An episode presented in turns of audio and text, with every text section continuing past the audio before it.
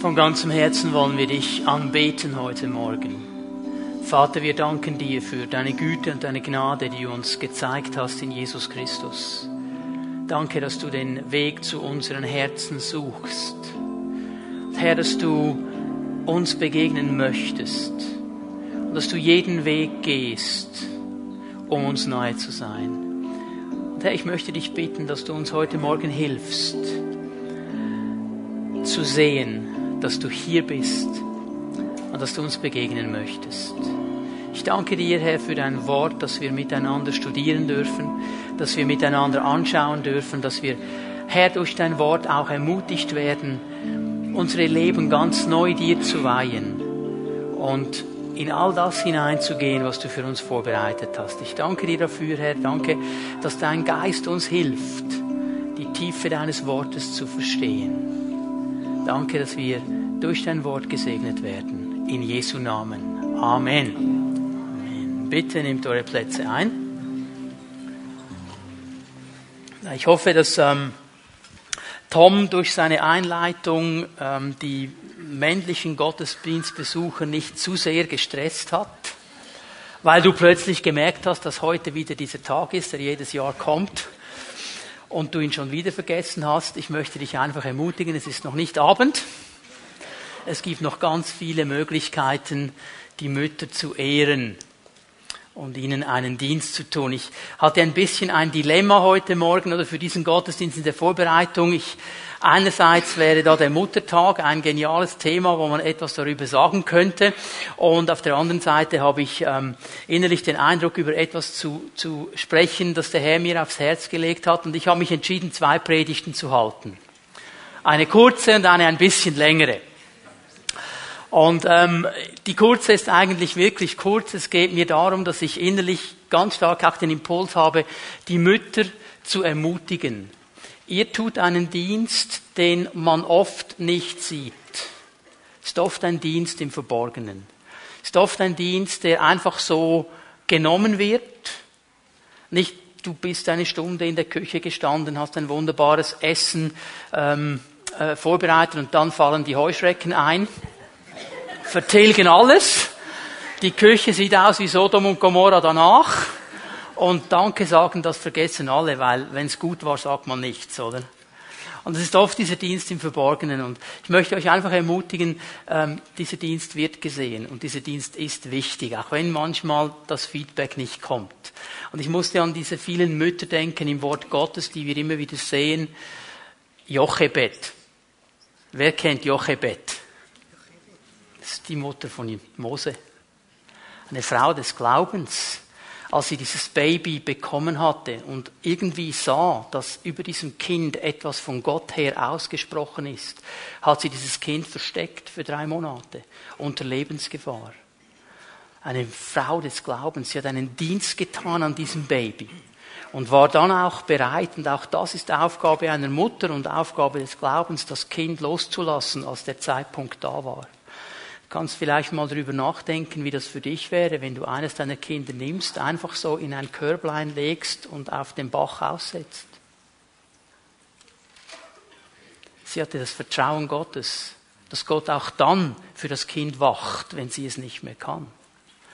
Musste an Hannah denken, die gebetet hat und gekämpft hat vor dem Herrn, weil sie ein Kind wollte, gesagt hat, Herr, wenn du mir dieses Kind schenkst, ich werde es dir zurückgeben soll ein Kind werden, das dir dient. Und Gott hat dieses Gebet gehört. Und dieser Samuel ist auf die Welt gekommen und sie hat ihn gebracht. Und ich stelle mir das vor, wie war das für diese Hannah, als sie einmal im Jahr dann wieder an diesen Tempel hinging und ihm ein Kleidlein mitgebracht hat. Sie war bereit loszulassen und zu sagen, über meinem Kind soll der Wille Gottes geschehen. Ich an eine andere Mutter, Maria, die bereit war, Jesus als ihren Sohn auszutragen. Ich sage es jetzt mal so. Und gesagt hat, Herr, ich bin deine, deine Magd. Mir geschehe nach deinem Wort. Ich bin bereit zu tun, was du mir sagst. Und wie war es für sie, als ihr Sohn dann an dieses Kreuz geschlagen wurde? Doch sie hat all diese Worte festgehalten, sagt die Bibel, in ihrem Herzen. Ihr Mütter tut einen ganz, ganz wichtigen Dienst.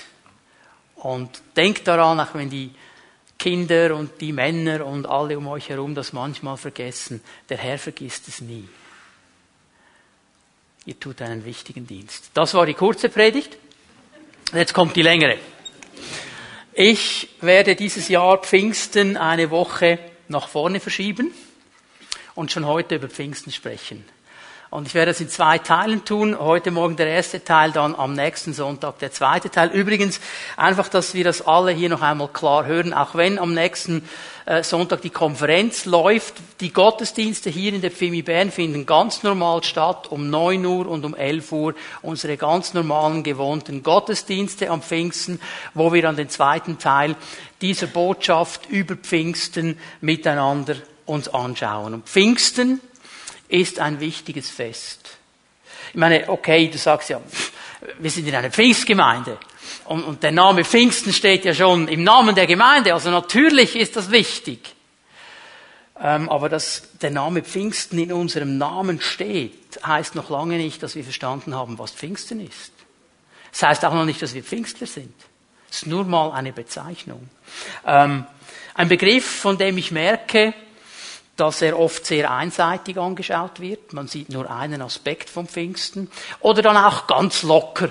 Die Leute sagen, ja, das ganze Trara mit Pfingsten, das ist ja 2000 Jahre her und was wollen denn die noch und überhaupt, das ist ja gar nicht so wichtig, es gibt viel wichtigere Dinge. Wie gehen wir mit Pfingsten um? Ich möchte heute Morgen uns ein bisschen helfen, Pfingsten zu verstehen. Und auch zu verstehen, dass Pfingsten zwei Teile hat. Und wisst ihr, Pfingsten, auch wenn wir ein klares Bild vor Augen haben, eines vergessen wir oft. Es war nicht so, dass die Jünger an diesem Morgen dann gesagt haben, hey, wir könnten mal was ganz Cooles machen, was ganz Neues, etwas, was man noch nicht kannte. Ähm, wir, wir könnten einfach mal so hinstehen und so tun, als würde was geschehen mit uns und dann nennen wir das Pfingsten. Das war nicht die Erfindung der Jünger. Das, was wir lesen in Apostelgeschichte 2, Tom hat etwas erwähnt davon, das ist nicht eine Erfindung des Neuen Testamentes. Es ist vielmehr etwas, das Gott schon im Alten Testament in das Volk Gottes hineingegeben hat. Ein Fest, das man im Alten Testament schon kannte. Und wenn wir die Bedeutung vom Pfingsten uns genauer anschauen wollen, dann müssen wir zuerst zurückgehen zu der Wurzel, die auch uns trägt. Wir dürfen nie vergessen, dass wir aus dieser Wurzel herauskommen im neuen Bund. Okay? Und dieses Pfingstfest war eines der drei großen Feste, das Israel kannte. Es war das Pessafest, das Passa. Es war das Pfingstfest. Im Alten Testament wird es das Fest der Wochen genannt und das Laubhüttenfest. Das waren die drei großen Feste im Jahr, die Israel kannte. An diesen Festen ging ganz Israel nach Jerusalem hinauf, um miteinander zu feiern. Und dieses Pfingstfest ist dieses mittlere Fest. Und das Wort Pfingsten ist ein griechisches Wort. Es heißt eigentlich 50, 50 Tage, weil das Pfingstfest 50 Tage nach dem Passafest gefeiert wurde. Das ist einfach nur die Bezeichnung der Zeit. Darum heißt es im Alten Testament das Fest der Wochen.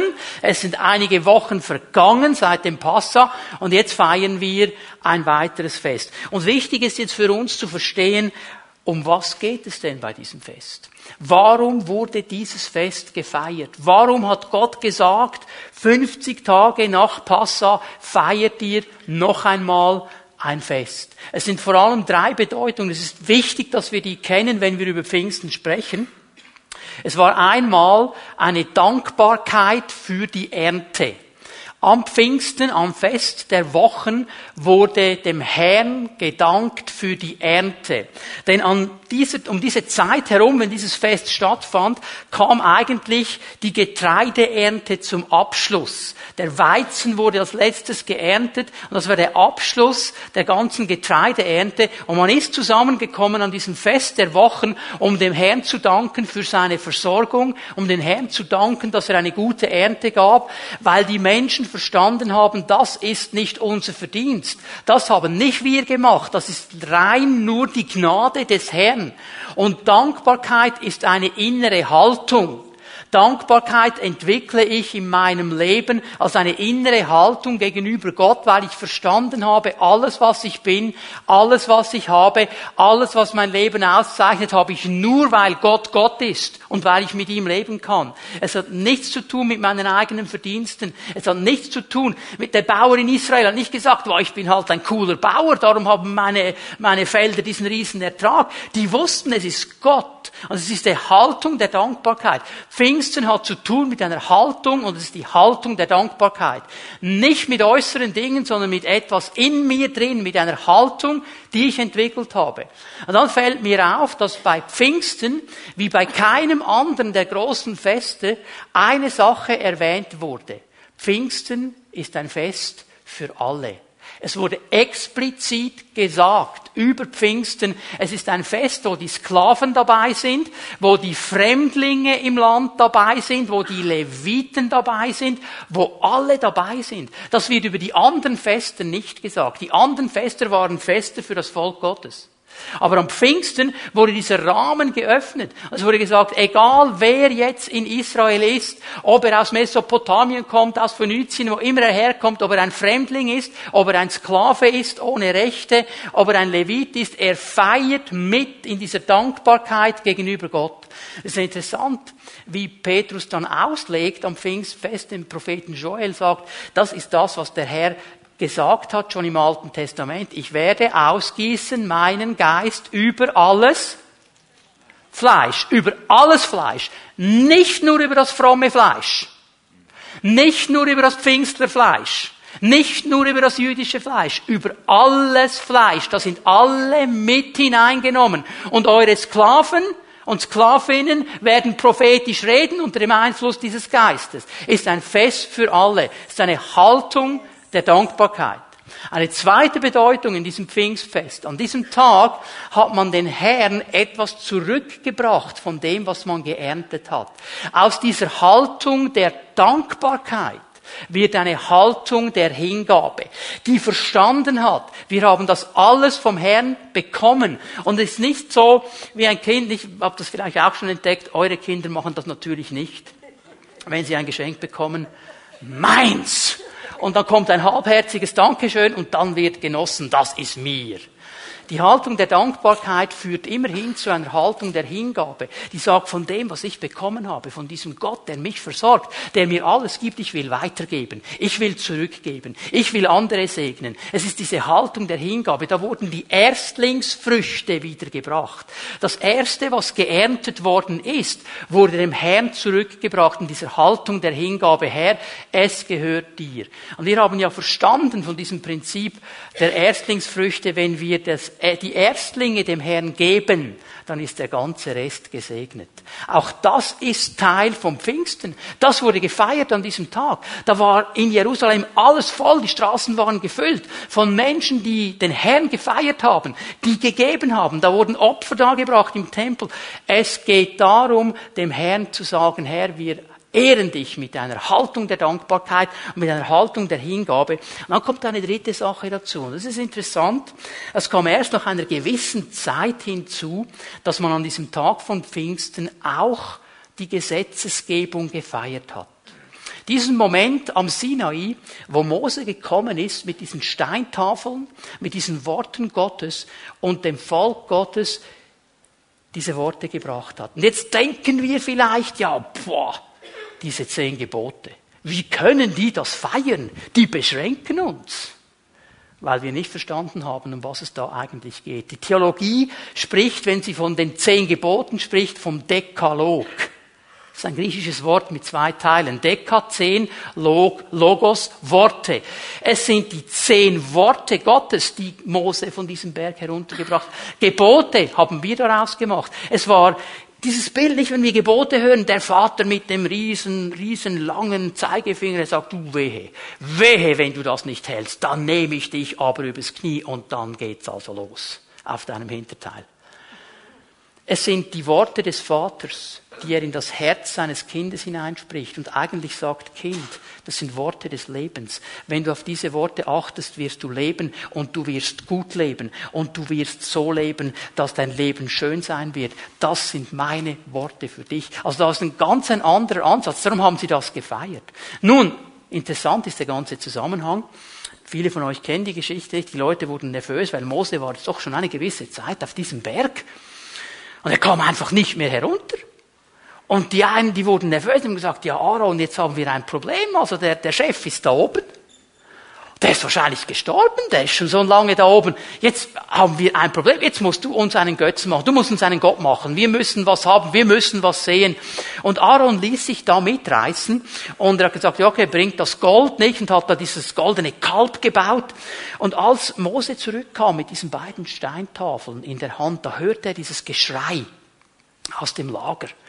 Und er hat gedacht, jetzt sind die angegriffen worden, da ist Krieg, die sind irgendwie unter Bedrängnis. Und er sagt, nein, nein, nein, die feiern. Die feiern, das ist kein Krieg. Und Mose kommt und sieht, wie schnell sie weggegangen sind vom lebendigen Gott. Und an diesem Tag geschieht etwas, die Tragik dieser ganzen Geschichte. An diesem Tag sterben 3000 Menschen weil sie nicht gehorsam waren gegenüber dem, was Gott eigentlich wollte. Und jetzt schauen wir uns das Ganze an vom Neuen Testament her. Paulus schreibt im zweiten Korintherbrief etwas sehr Interessantes. Er sagt, wir sind Diener des neuen Bundes, des Geistes, der auf unsere Herzenstafeln geschrieben hat. Pfingsten hat für uns eine neue Bedeutung. Dass das, was äußerlich geschehen ist im Alten Testament, diese zehn Worte Gottes, die äußerlich gebracht worden sind, jetzt in uns, in unserem Herzen geschrieben werden durch den Heiligen Geist. Und wir aus einer anderen Motivation in diesen Gesetzmäßigkeiten drin leben können. Und was ist am Pfingsten geschehen? 3000 Menschen sind zum Leben durchgedrungen. Das ist das Bild. Unter dem alten Bund sterben 3000 Menschen, weil sie nicht gehorsam waren. Am Pfingsten kommen Menschen zum Glauben, weil der Geist Gottes etwas Neues in unseren Herzen tut. Bitte pass jetzt gut auf, es ist mir so wichtig, dass wir das mitnehmen. Das Passafest, das erste große Fest im Jahreskreislauf Israels, da wurde die äußere Befreiung Gottes gefeiert. Es wurde gefeiert, dass Gott das Volk aus der Sklavenschaft von Ägypten genommen hat, befreit hat vom Pharao und hineingeführt hat ins verheißene Land. Die äußere Befreiung Gottes. Am Pfingsten wird die innere Befreiung Gottes gefeiert, weil Gott in uns ein Werk tun will durch den Heiligen Geist. Er will in unseren Herzen seine Gesetze aufschreiben durch den Heiligen Geist. Nicht durch äußerlichen Druck, aber durch ein Wirken des Heiligen Geistes. So am Passa feiern wir die äußere Befreiung Gottes, Erlösung, und am Pfingsten feiern wir die innere Befreiung Gottes, die Erneuerung durch seinen Geist. Und darum hat diese Predigt zwei Teile. Wir sprechen heute über Pfingsten in mir. Denn hör mal, bevor Pfingsten durch mich stattfinden kann, muss Pfingsten in mir stattfinden. Bevor wir über all die genialen Kraftwirkungen des Heiligen Geistes sprechen, bevor wir über diese Bereiche reden, müssen wir verstehen, dass in mir etwas geschehen muss. Bevor der Geist durch mich wirkt, muss und will er ein Werk in mir tun. Er will mich verändern. Und nur das gib mir die Basis, wirklich sauber mit diesen Kraftwirkungen des Geistes umzugehen. Und hier haben wir oft eine Einseitigkeit. Und darum möchte ich, dass wir dieses Jahr verstehen, Pfingsten fängt in mir an. Der Geist tut ein Werk in mir. Und er gibt mir den Boden und er gibt mir die Basis und das Fundament, um dann in der Kraft des Heiligen Geistes vorwärts zu gehen. Ich möchte mit euch einen Text lesen aus dem Alten Testament. Und vielleicht denkst du, Pfingstpredigt, Text aus dem Alten Testament. Ich lese euch einen Text von einem Mann, der mehr Pfingstler war als die meisten heute. Ein Mann aus dem Alten Bund. Psalm 51. Es geht mir hier um David.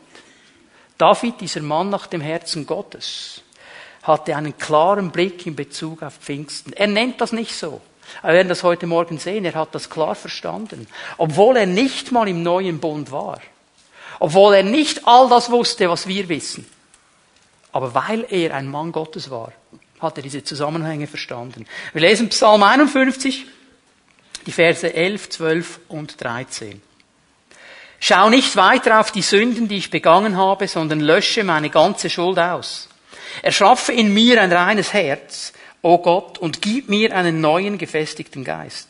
Schick mich nicht weg aus deiner Nähe und nimm deinen heiligen Geist nicht von mir. Ich nenne das, geht noch ein bisschen weiter, werden wir dann am nächsten Sonntag sehen, ich nenne das das Pfingstgebet von David. Das ist ein Gebet, das er hier spricht, und das ist eigentlich ein durch und durch pfingstliches Gebet. Und es fällt mir auf, dass er uns etwas Interessantes zeigt. Dass nämlich bevor wir über all die starken Wirkungen des Geistes sprechen, über Geistestaufe, über Geistesgaben, über Salbung, und ihr Lieben, ich sage das hier ganz bewusst, ich bin ein Pfingstler bis ins tiefste Knochenmark. Bis ins tiefste Knochenmark. Versuch mir ja nicht zu erklären, die Geistestaufe gibt es nicht mehr. Da werden wir aber theologisch feiten miteinander. Ich habe sie erlebt und sie ist real und sie ist biblisch ganz klar und wir brauchen sie. Amen. Erzähl mir ja nicht, die Gaben des Geistes funktionieren heute nicht mehr. Die sind hier und wir brauchen sie. Die Salbung ist da, die Kraftwirkungen sind da. Jawohl, ich bin ein Pfingstler bis ins tiefste Knochenmark. Aber ich habe verstanden, das ist nur eine Seite. Das ist Pfingsten durch mich. wenn ich Pfingsten in mir nicht erlebe, dann bin ich nicht ausgewogen dann stehe ich auf einer Seite und bin nicht ausgewogen. David hat verstanden, er braucht beides. Pfingsten muss in mir beginnen. Ich möchte euch drei Punkte aus diesem Gebet zeigen, die wir verstehen müssen. Vers 11. Ich lese ihn noch einmal. Schau nicht weiter auf die Sünden, die ich begangen habe, sondern lösche meine ganze Schuld aus. Das erste, was mir auffällt, ist, dass dieser Mann die Erlösung ergriffen hat. Und das ist das, was wir immer wieder tun müssen. David war sich bewusst, mein Leben kann vor Gott nicht bestehen. Und jetzt sagen wir natürlich die Bibelkenner unter uns, ja, ja, ja, ja, das war die Geschichte mit der Bathseba, oder? Ja, hast du das Gefühl, das war das einzige Problem, das der Mann hatte? Der Mann hat verstanden, ich kann mein Leben vor Gott nicht so leben, wie ich es eigentlich sollte. Ich bringe es nicht fertig. All mein Anbeten, ich meine, der hat fast alle die Psalmen geschrieben, all diese Anbetungslieder, all diese Dinge, all die gewaltigen Dinge, die reichen nicht da gibt es etwas, das zwischen mir und dem Herrn steht und das die Beziehung zum Herrn eigentlich verunmöglicht. Die Bibel nennt es Sünde. Die Bibel nennt es Schuld, die geschehen ist, wo ich nicht das gelebt habe, was Gott eigentlich wollte. Und ich bin mir schon bewusst, dass das heute ein Begriff ist, den kennt man nicht mehr. Also wir definieren ihn um. Aber der Begriff, den er hier braucht, ist ganz einfach immer dann, wenn ich nicht tue, was Gott eigentlich von mir möchte. Immer dann, wenn ich nicht das tue, was das Wort Gottes mir zeigt. Immer dann, wenn ich nicht gehorsam bin, dem, was der Geist Gottes mir eigentlich innerlich klar macht. Das wird immer einen Keil zwischen mich und Gott treiben. Weil Sünde hat immer eine Auswirkung in meinem Leben und auch in der Beziehung zu Gott. Sie wird immer hindern, sie wird immer zurückstecken. Und dann spricht er davon, vergib mir diese Sünden. Nimm sie weg. Und das, was mir an diesem Mann gefällt, dass er absolut ehrlich war. Wir versuchen so gerne dem Herrn zu erklären, warum jetzt das geschehen ist. Ich meine, der hätte sagen können, ja, ich meine, die blöde Frau, warum muss die nackt vor mir baden? Ich bin ja auch nur ein Mann. Muss man doch verstehen, Herr, oder? Er sagt, nein, ich habe gesündigt. Müssen wir gar nicht diskutieren. Egal, was sie gemacht hat. Ich habe nicht gemacht, was ich hätte tun sollen und was ich wusste, was richtig ist. Ich habe gesündigt. Einfach ehrlich. Werden wir wieder ehrlich vor dem Herrn? Sagen, Herr, das ist geschehen. Das ist geschehen. Und ich bringe es vor dir, weil ich weiß, es wird die Beziehung zu dir verunmöglichen. Und ich werde nicht in dem leben, in dem ich eigentlich stehen sollte. Ich muss das immer wieder ergreifen. Er hat gesagt, die Schuld, hey, Schuld ist für uns ein subjektives Gefühl. Irgendwer definiert, was falsch und was richtig ist. Und dann habe ich Schuld oder nicht. Mir fällt auf, viele Christen heute haben ihr Gewissen totgetrampelt. Ja, das machen alle, ist nicht so schlimm. Ja, und wenn alle von der Brücke springen, springst du auch. Das wäre dann deine Erklärung weitergezogen, oder? Das machen ja alle, muss man ja verstehen. Wenn die Bibel sagt, das ist nicht in Ordnung, ist es nicht in Ordnung. Und David hat das verstanden. Also er hat gesagt, das, das dört mich aus, es trocknet mich aus, es macht mich kaputt, es wird mich nicht vorwärts bringen. Herr, nimm es bitte weg. Nimm es weg. Lass es nicht zwischen mir und dir stehen. David war sich bewusst, dass nur Gott ihn aus diesem Zustand erlösen kann. Weil er geht nämlich zu Gott damit. Er ging nicht zum Priester, er ging nicht zu den Leviten, er ging nicht zum Propheten, er ging zu Gott. Weil er wusste, das kann nur Gott tun. Das kann nur Gott tun. Und ich möchte dich ermutigen heute Morgen, wenn deine Beziehung mit Gott nicht in Ordnung ist, dann bring sie in Ordnung heute Morgen. Weil wir, und noch einmal, denk daran, wir kommen vom, Alt, vom neuen Bund her. Wir schauen zurück auf das Kreuz. Wir schauen zurück an diesen Moment in der Zeit, wo Gott ein für alle Mal die Sache geregelt hat und sein Sohn Jesus Christus alle Sünden dieser Welt getragen hat und uns Vergebung gibt, wenn wir es annehmen und uns frei macht davon. Und weißt du, wer hier aktiv wird? Ist der Heilige Geist. Johannes 14, 15, 16. Die letzten Worte oder die letzten äh, Kapitel, die wir lesen, als Jesus mit seinen Jüngern zusammen war, da hat er massiv vom Heiligen Geist gesprochen, weil er ihnen klar machen wollte, dass dieser Heilige Geist kommen wird. Weißt du, was mir aufgefallen ist, als ich über diese Stelle noch einmal nachgedacht habe letzte Woche?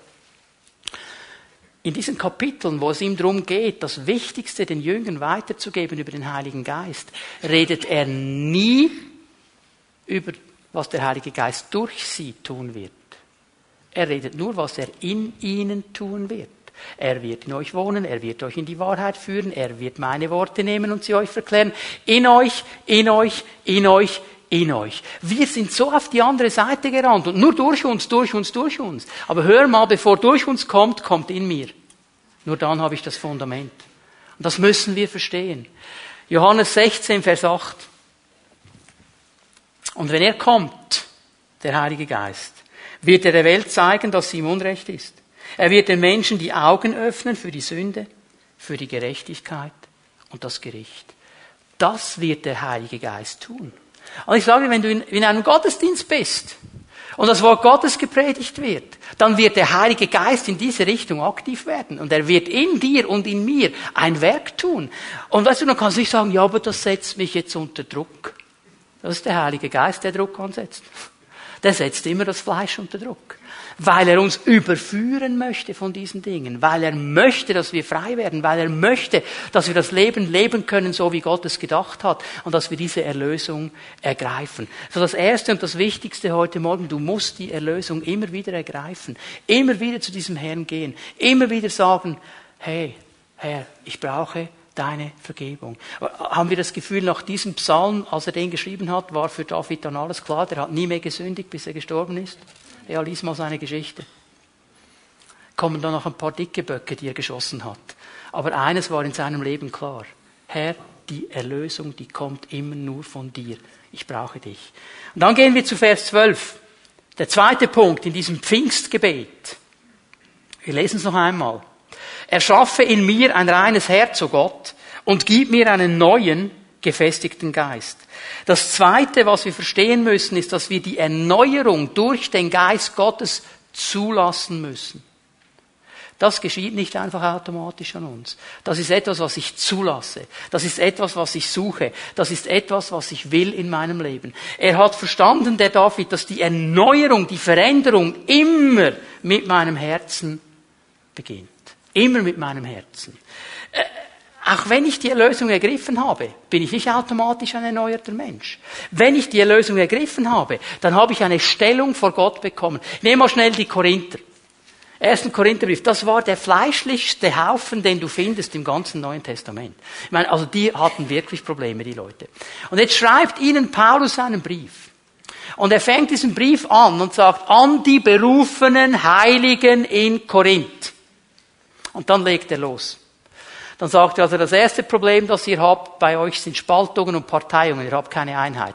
Ihr seid nicht weise. Ihr seid fleischliche Leute. Ihr seid unmündig. Ihr kämpft gegeneinander. Ihr habt Probleme mit der Sexualität. Ihr habt Probleme mit, mit Recht. Ihr klagt einander an vor weltlichen Richtern und geht vor Richtern miteinander. Ihr könnt es nicht mal miteinander handeln in der Gemeinde. Ihr habt einen riesen Chaos in euren Gottesdiensten. Ihr habt eine Sauferei beim Abendmahl, so schreibt er es. Die einen sind schon besoffen, bevor die anderen überhaupt ankommen. Eine Riesensache, oder? Und jetzt müsstest du sagen, ja, hallo, Paulus, jetzt musst du aber das mit den Heiligen zurücknehmen. Das nimmt er nicht zurück. Warum? Sie waren in ihrer Stellung Heilige. Gott hat sie erlöst.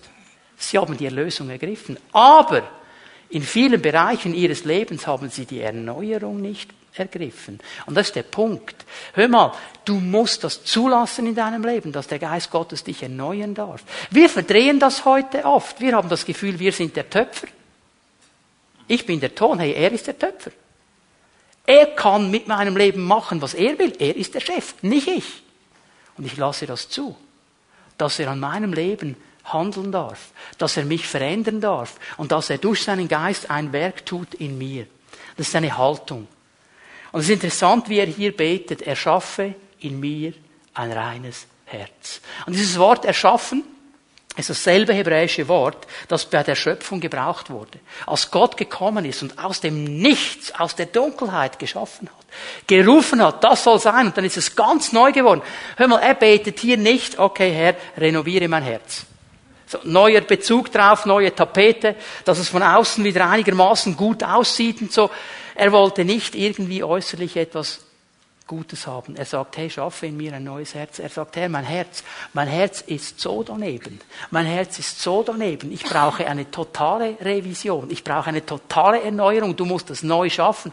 Und er betet in eine Richtung, die die Propheten dann aufnehmen. Jeremia, Hesekiel, es wird eine Zeit kommen, die Zeit des neuen Bundes. Da werde ich eure steinernen Herzen nehmen und ich werde sie verwandeln zu fleischernen Herzen. Und der Geist Gottes wird in euch wirksam sein. Er betet genau in diese Richtung sagt, Herr, ich brauche dieses Herz. Und dieses neue Herz ist nichts anderes als eine innere Haltung, die Gott ehrt. Eine innere Haltung, die verstanden hat, ich will tun, was Gott möchte. Ich will leben, wie Gott will. Hör mal, das muss die Haltung sein. Schaffen wir's?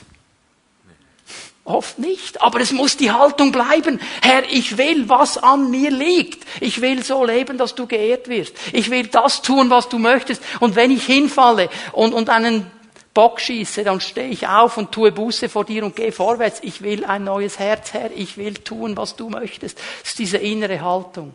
Und dann sagt er noch etwas. Und schenke mir, Herr, einen neuen, gefestigten Geist. Und auch hier spricht er von einer Haltung. Er spricht hier nicht vom Heiligen Geist. Der ist immer fest. Er spricht von seinem eigenen Geist, von seinem inneren Wesen. Er sagt, ich brauche diese Haltung in mir, die neu wird und die gefestigt ist. Es ist eigentlich eine Haltung der Loyalität und der Konstanz. Eine Haltung, die am Herrn dranbleibt, egal was geschieht.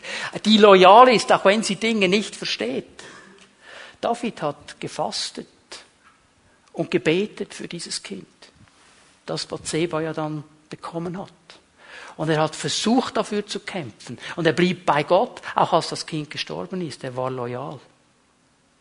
Und er blieb konstant dran in all seinen Kämpfen in der Familie. Er hatte diesen neuen, gefestigten Geist. Und das ist das, was wir brauchen.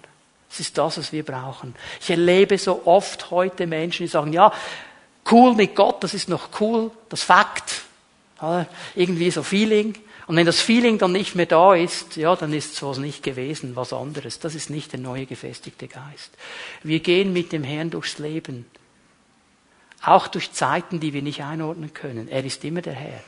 Und wir brauchen diesen Geist. Und weißt du, der Heilige Geist will in uns ein Werk tun. Er will, er will in uns diese Stärke aufbauen. Und ich musste daran denken, der Heilige Geist ist wie ein Trainer. Habt ihr schon mal ein Fußballspiel gesehen? Nicht, wenn die Kerle da am Rand stehen und dann zappeln sie herum wie die Wilden und, und schreien und wow, wow, geben Anweisungen. Wisst ihr, was das Problem ist? Der würde am liebsten mitspielen. Also ich denke, die meisten Trainer, die, die würden sagen, also wenn ich jetzt die Schuhe schnüren könnte und ich aufs Feld könnte, dann würde was geschehen hier. Aber der darf nicht. Er ist der Trainer. Der Heilige Geist ist unser Trainer. Der spielt nicht, wir spielen. Wir sind gerufen. Wir sind gerufen. Er ist der Coach. Er hilft uns. Er ermutigt uns. Er ist es, der, da hast du vielleicht Zeugnis gegeben und eine Diskussion geführt und jemand ist mit ganz schwierigen Fragen gekommen. Und dann denkst du, boah, das habe ich aber souverän gemacht. Bin also schon 20 Jahre gläubig und kenne die Bibel schon ein bisschen und die Argumente, die habe ich schon noch auf dem Kasten. Also gar nicht schlecht gemacht, so ein bisschen selber auf die Schulter klopfen. Das wäre jetzt nicht die Haltung, die David hier dafür gebetet hat. Ich musste an die Ricola-Werbung denken. Kennt ihr die auch? Ja, mit den Kräuterzuckern, nicht? Wo da die Leute kommen und erklären wollen, sie hätten Ricola erfunden. Und da kommt doch der kleine Schweizer, packt ihn und sagt, wer hat's erfunden? Weißt du, der Heilige Geist macht genau das. Wenn du dann sagst, ja, also, ich bin schon gut drauf und ich kenne die Bibel und so, und dann kommt er, wer hat's erfunden? Warum ist es so? Und dann merken wir wieder, wem die Ehre gehört, in allem. Es ist ein Coach in uns. Oder er, er, er hält uns dran, nicht? Er steht an der Seitenlinie. Und wenn du das Gefühl hast, jetzt verlierst du. Ist, ist euch aufgefallen, wenn dann die Mannschaft des Trainers in Rückstand gerät, dann flippen die vollständig aus. Und dann geht's los und dann werden, Jungs, dranbleiben, dranbleiben, nicht aufgeben, komm, ihr macht das Tor, ihr macht das, ihr werdet gewinnen, denk an den Sieg, bleib beim Sieg, komm, komm, komm. Und die coachen durch. Genau das macht der Heilige Geist. Immer dann, wenn wir aufgeben möchten, wenn wir nicht diesen neuen gefestigten Geist aufbauen. Er kommt sagt, bleib dran, bleib dran, hör nicht auf. Der Herr wird der Sieger sein. Er wird mit dir vorwärts gehen. Er ist der Coach in uns. Und wir müssen verstehen, wenn er diese Aufgabe in uns nicht ausführen kann, haben wir nicht das Fundament, um in der Kraft Gottes vorwärts zu gehen. Dann werden wir nämlich keine Bodenhaftung haben. Und das ist gefährlich. Ist euch aufgefallen, dass wir sehr viel von den Gaben des Geistes sprechen, sehr wenig von der Frucht. Also ich habe noch keinen Fruchttest gesehen. Der Gabentest gibt's, oder? Da kannst du herausfinden, welche Gaben Gott dir gegeben hat und mit welchen Gaben du da hineinkommst. Aber der Fruchttest, den gibt es nicht. Und der Frucht, die Frucht des Geistes, da geht es um meinen Charakter. Da geht es darum, dass mein Charakter gefestigt ist und vom Geist Gottes durchdrungen ist. Nur so habe ich die Bodenhaftung. Es ist wie bei einem Schiff, nicht? Wenn du den Anker nicht runterlässt und der Anker nicht festhält, dann wird das Schiff irgendwo hin cruisen. Wahrscheinlich nicht dahin, wo du es möchtest, sondern da, wo einfach die Treibung kommt oder die Strömung kommt. Aber wir brauchen diesen Anker. Hör mal, ich spreche nicht gegen das eine und für das andere. Ich spreche für beides. Aber ich möchte, dass wir verstehen, Pfingsten muss zuerst in mir geschehen, bevor Pfingsten durch mich geschieht. Die Haltung muss in mir aufgebaut werden, bevor ich anfange, durch die Gaben des Geistes zu dienen. Das ist der wichtige Punkt. Das hat David verstanden. Und jetzt kommt er auf einen letzten Punkt, den wir uns anschauen, Vers 13. Immer noch im Psalm 51. Schick mich nicht weg aus deiner Nähe und nimm deinen Heiligen Geist nicht von mir. Und ich glaube, das ist das Herzstück des ganzen Gebetes, weil hier, hier glaube ich, das ist sein wichtigstes Anliegen. Es geht um die Nähe Gottes. Schick mich nicht aus deiner Nähe weg. Im Hebräischen steht hier, schick mich nicht von deinem Angesicht weg. Es geht um eine ganz nahe Gemeinschaft mit ihm. Nicht einfach irgendwie, viele Christen haben so eine verkappte Demut sagen, ja, also wenn ich im Thronsaal stehen darf, ganz, ganz weit hinten. Und ich weiß, da vorne ist der Thron und das reicht mir schon. Ich will gar nicht mehr. Das hat der Herr nie gewollt von dir. Er will, dass du vor seinem Angesicht bist. Er will ganz nah sein. Wir sind nicht gerufen zur Fernfolge, sondern zur Nachfolge. Okay? Wichtig, dass wir das verstehen. Und David hat's verstanden. Und er sagt hier ganz klar, Herr, schick mich nicht von deinem Angesicht weg. Und ich, ich, ich spüre hier etwas von diesem Mann Gottes, dass er gekämpft hat für diese Gegenwart Gottes in seinem Leben, dass er sie geschätzt hat, dass er eigentlich gesagt hat, du kannst mir alles wegnehmen. Du kannst mir das Königtum wegnehmen, du kannst mir meinen Besitz wegnehmen, du kannst mir alles wegnehmen, Herr, aber bitte nicht den Heiligen Geist, nicht deine Gegenwart. Nimm mir alles, was ich habe, aber deine Gegenwart, wenn ich die habe, habe ich eigentlich alles. Das hat er verstanden. Und ich weiß, bei einigen dreht es jetzt ganz gewaltig. Vor allem, wenn ich den nächsten Satz jetzt noch sage. Ich werde immer für das kämpfen und Zeit haben, was mir wirklich wichtig ist. Ich werde immer Raum machen für das, was ich wirklich schätze. Und jetzt geht's schon los, nicht Agenda im Geist nach vorne, aber ich habe doch, was soll ich jetzt noch? Möchte eines hier ganz klar sagen. Ich spreche hier nicht über einen Zeitfaktor, ich spreche über eine Priorität. Ich spreche nicht darum, dass du jetzt anfängst zu rotieren heute Nachmittag, wie viele Stunden du freischaufeln könntest, um ein frommes Ding durchzuziehen. Es geht um eine Priorität. Ich glaube nicht, dass David hier von Zeit gesprochen hat, er hat von einer Priorität gesprochen. Und weißt du, lass mich das mal ganz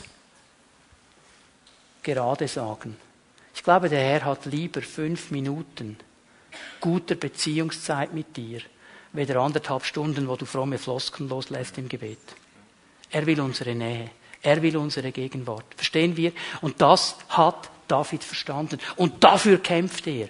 Mir ist aufgefallen, dass die Bibel hier ein, ein, ein anderes Bild hat als wir. Die Bibel ist immer ausgeglichen und sie hat die Weisheit über, ein, über einen längeren Zeitraum. Ich kann dir von Zeiten erzählen in meinem Leben, ich bin jetzt 25 Jahre im vollzeitlichen Dienst, du konntest mich nicht stoppen.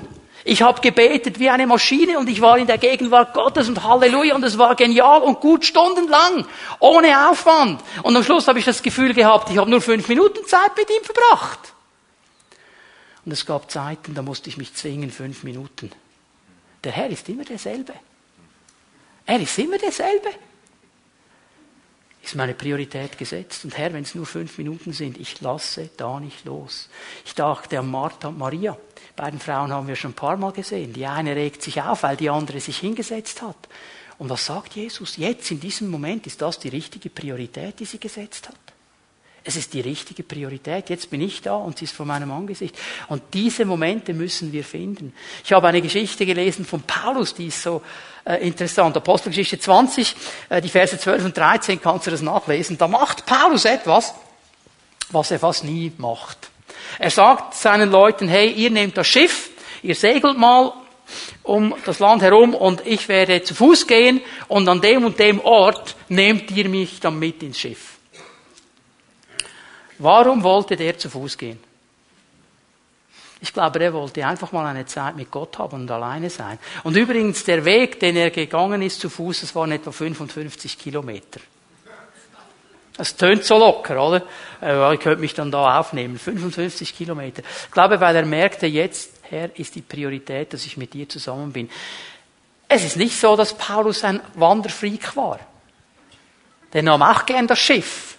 Aber in diesem Moment hat er gemerkt, jetzt brauche ich diese Priorität her vor dir. Jetzt muss ich mit dir die Sache durchsprechen. Jetzt muss ich mit dir Zeit haben. Jetzt muss ich mit dir zusammen sein. Es geht um eine Priorität.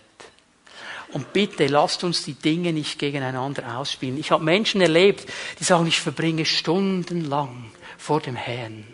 Stundenlang. Halleluja. Deine Kinder. Liebe Bruder, das ist eine Verantwortung für deine Kinder. Stundenlang vor dem Herrn und deine Kinder machen, was sie wollen. Deine Frau. Das ist eine Verantwortung für deine Frau. Und du wärst der Erste, der ausrasten würde, wenn deine Frau das machen würde. Weil du kommst nach Hause und hast Hunger. Sag, Schatzi, was gibt's? Sie sagt, Halleluja. Ich habe gebetet. Den ganzen Tag.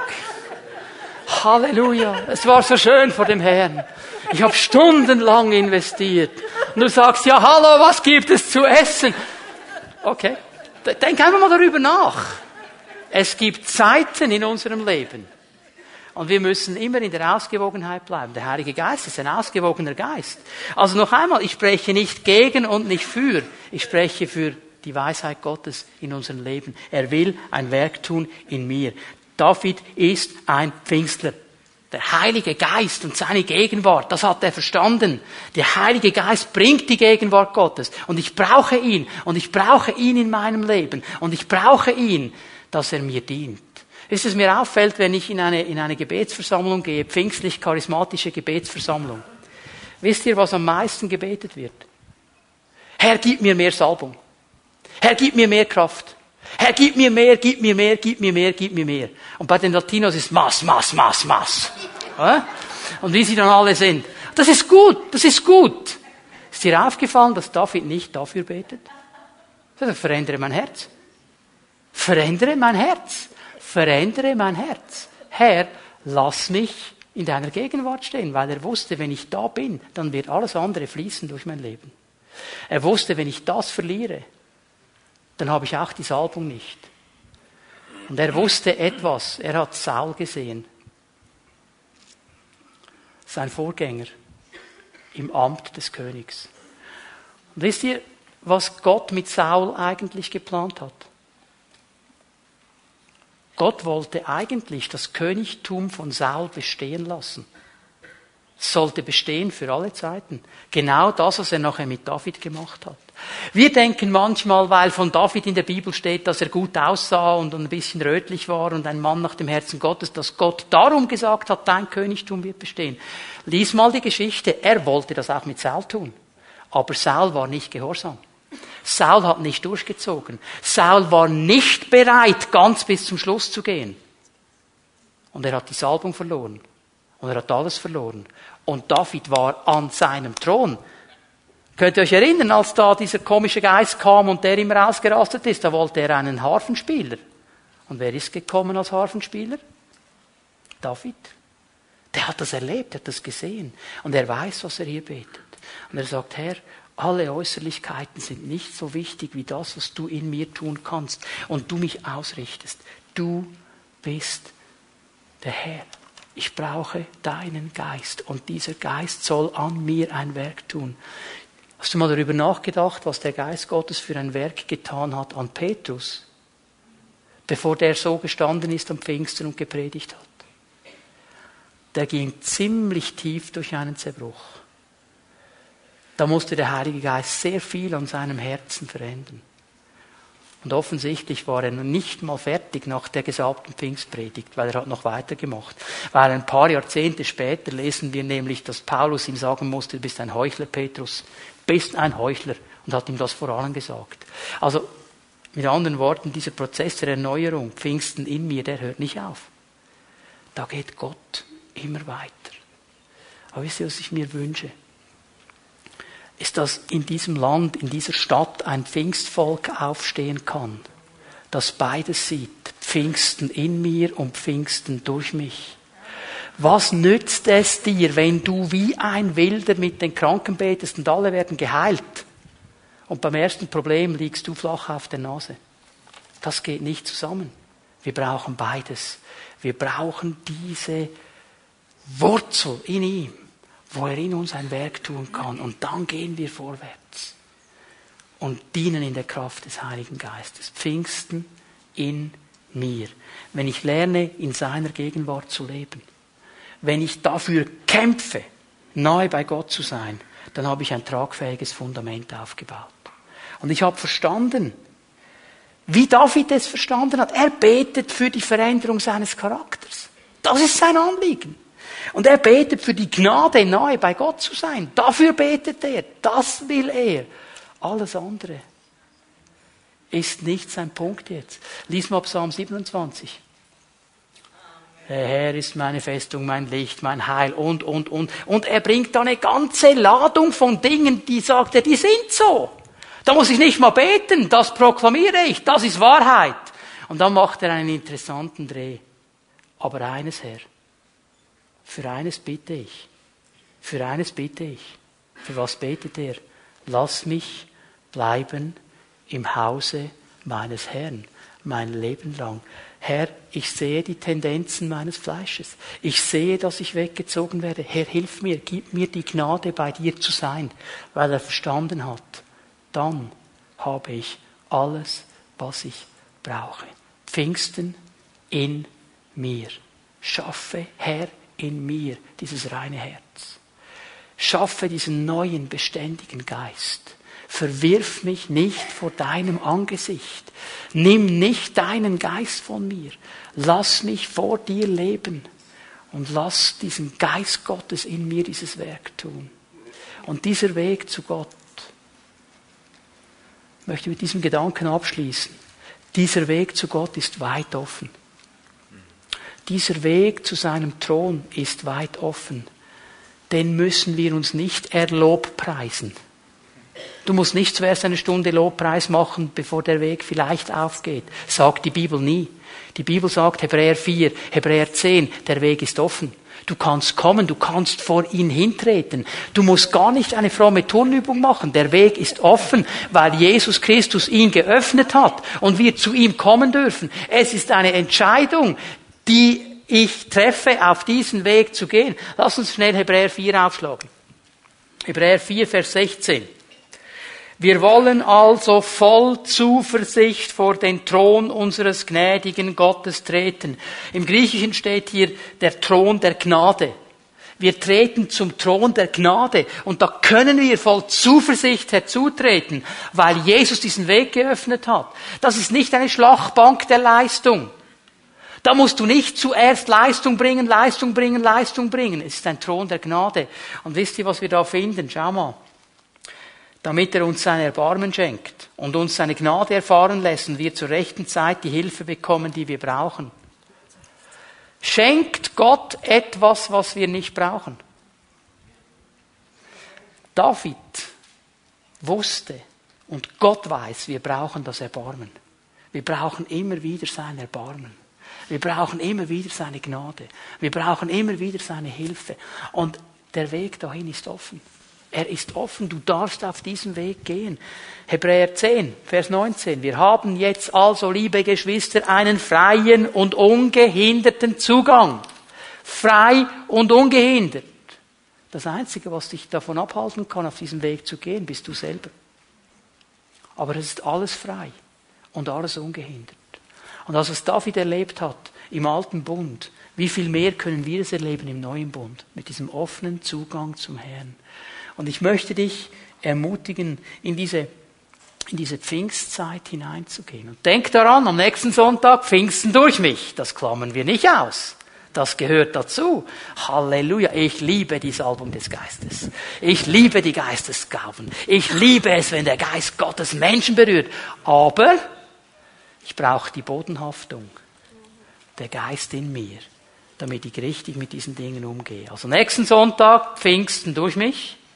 Aber heute Morgen machen wir uns mal Gedanken über Pfingsten in mir. Können wir aufstehen? Ich möchte bitten, dass die Lobpreisgruppe noch einmal nach vorne kommt. Lass uns einen Moment ausgerichtet auf den Herrn bleiben. Und ich möchte dich einfach einladen, dass wir uns für einen Moment fragen vor dem Herrn. Wie sieht das aus in mir, Herr? Wie ist das mit Pfingsten in mir. Weißt du, wir reden oft davon, den Geist nicht zu dämpfen. Und wir haben dann immer das Gefühl, es geht um die Leute, die Prophetie nicht akzeptieren und Geistesgaben nicht akzeptieren und, und, und. Du kannst den Geist Gottes auch dämpfen in deinem Leben, indem du seine Erneuerung nicht zulässt. Der Heilige Geist. Kannst dich erinnern, wie er auf Jesus gekommen ist? Nicht als Geier im Sturzflug, nicht als Adler, als Raubvogel. Wie ist er gekommen? Bibelkenner? Taube. Wisst ihr, was im Griechischen steht? Ein interessantes Wort. Nicht einfach nur Taube. Scheue Haustaube. Scheu. Der Geist Gottes ist ein Gentleman. Und er wird dich nie drängen. Wenn du ihn nicht zulässt, du kannst ihn da dämpfen. Aber stell dir doch mal die Frage heute Morgen, Herr, lasse ich diese Erneuerung des Heiligen Geistes zu in meinem Leben? Vielleicht merkst du, hey, mein Herz, meine Haltung, ich, ich brauche, Herr, diese Hilfe von dir. Du darfst kommen heute Morgen. Und wie David sagen, Herr, erschaffe dieses reine Herz neu in mir. Gib mir diesen neuen gefestigten Geist. Vielleicht merkst du, ich muss neu die Priorität setzen, vor dem Angesicht Gottes zu sein. Dafür kämpfen, es zu schätzen. Triff die Entscheidung heute Morgen. Er ist hier. Wir werden miteinander genau diesen Psalm, über den ich gesprochen habe, singen. Es gibt ein geniales Lied, Create in Me a Clean Heart. Und es geht genau um die Inhalte dieses Psalmes. Und wir wollen das singen miteinander. Und ich möchte dich ermutigen, dass du eine Entscheidung triffst heute Morgen.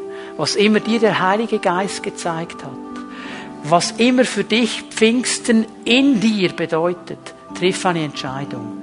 Und ich möchte dich dann einfach einladen, dass wenn du diese Entscheidung getroffen hast, dass während wir dieses Lied singen, dass du einen Schritt machst aus deiner Reihe und dich hier vorne aufstellst vor dem Herrn.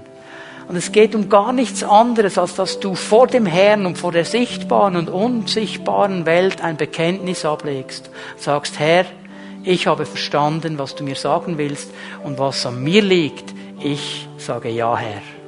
Und ich will Pfingsten in mir erleben. Und dann stell dich einfach hier vor dem Herrn, während wir anbeten. Und der Geist Gottes wird anfangen, an deinem Leben zu wirken, weil er ist hier. Und er hat ein Anliegen, Pfingsten in uns lebendig zu machen. Können wir miteinander dieses Lied singen, Create in me a clean heart.